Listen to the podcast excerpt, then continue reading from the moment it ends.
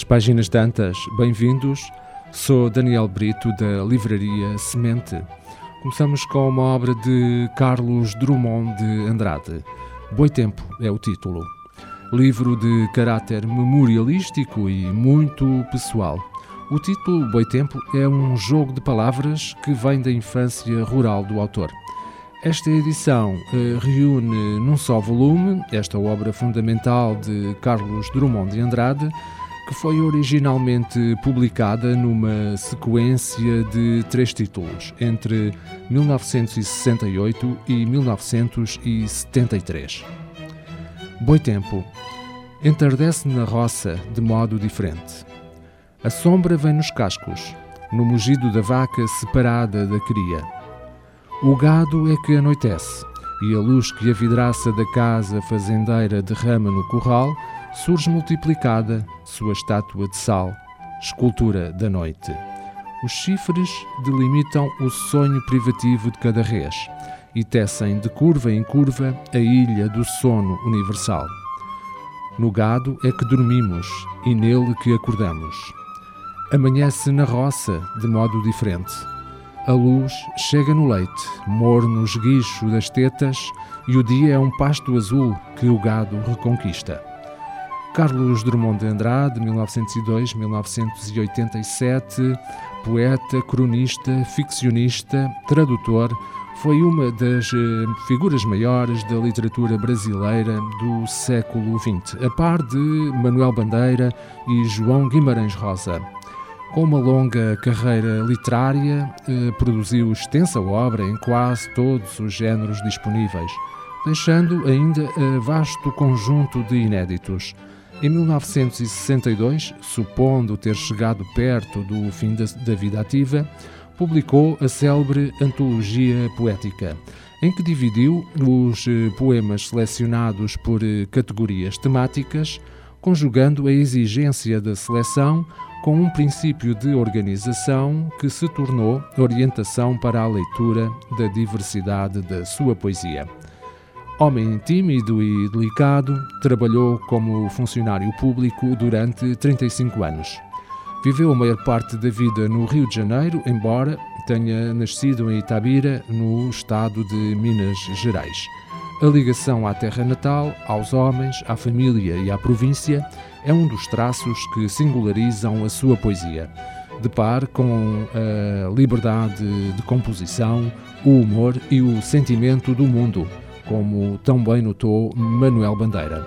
Ternura e ironia agem na sua poesia como um jogo automático de alavancas de estabilização. Não há manobra falsa nesse admirável aparelho de lirismo. A segunda sugestão de leitura é uma obra de Maya Angelou, Sei porque canta o pássaro na gaiola. Grandioso livro de memórias, Sei porque canta o pássaro na gaiola, de 1969, é uma poética viagem de libertação e um glorioso bater de asas num mundo opressivo. Este relato inspirador da infância e da juventude da autora, nos anos 30 e 40, devolve-nos o olhar de uma extraordinária criança sobre a violência inexplicável do mundo dos adultos e a crueldade do racismo, na procura da dignidade em tempos adversos. Do Arkansas rural às cidades da Califórnia, Maya Angelou traça neste livro um tocante retrato da comunidade negra dos Estados Unidos, durante a segregação e de uma consciência que, incapaz de se resignar, desperta rumo à emancipação um clássico americano que marcou gerações e que conserva toda a sua atualidade. Maya Angelou, 1928-2014, foi uma das mais destacadas vozes das artes e letras norte-americanas. Escritora, poeta, cantora e ativista dos direitos humanos, tornou-se conhecida, sobretudo, pelas suas sete autobiografias, que são também uma história da América. Ao longo de 50 anos, escreveu ainda ensaios, coletâneas de poemas, peças de teatro e guiões para filmes que lhe valeram mais de meia centena de prémios. Na sua juventude, foi ajudante de cozinha, dançarina em clubes noturnos, prostituta, fez parte do elenco do musical Porgy and Bess e foi jornalista no Egito e no Ghana durante os tempos da descolonização. Ativista dos direitos civis, trabalhou com Martin Luther King e Malcolm X. A partir de 1990 começou a dar palestras um pouco por todo o mundo. Missão que prolongou até depois dos 80 anos. Em 1993 recitou um dos poemas, na, um dos seus poemas, na inauguração do primeiro mandato do presidente Bill Clinton.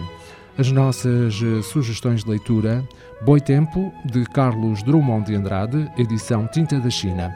Sei que canta o pássaro na gaiola, de Maya Angelou, edição Antígona.